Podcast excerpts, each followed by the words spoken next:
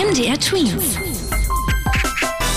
Dein 90 Sekunden Corona-Update. Das Coronavirus breitet sich offenbar schon länger als gedacht auf der Welt aus. Britische Forscher haben jetzt herausgefunden, dass das Virus schon seit Oktober vergangenen Jahres im Umlauf ist und nicht erst seit diesem Jahr. Auch ein französisches Krankenhaus hat nochmal alte Fälle von Lungenentzündungen untersucht und auf Corona getestet und das Ergebnis war positiv.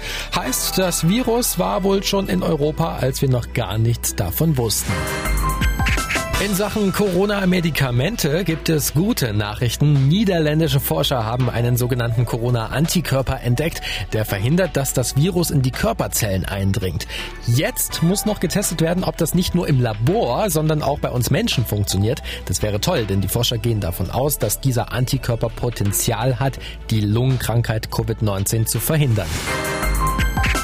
Bei unseren Politikern geht es wegen Corona offenbar mal wieder hoch her. Einig waren sie sich ja noch vor ein paar Wochen, als es um die Einschränkungen unseres Alltags ging. Vor kurzem aber, bei ihrer letzten Videokonferenz, gab es wohl Zoff. Zumindest sagen Leute, die dabei waren, dass Angela Merkel und die Regierungschefs der einzelnen Bundesländer sehr lang diskutiert haben und die Kanzlerin mit einigen der Lockerungen gar nicht zufrieden ist.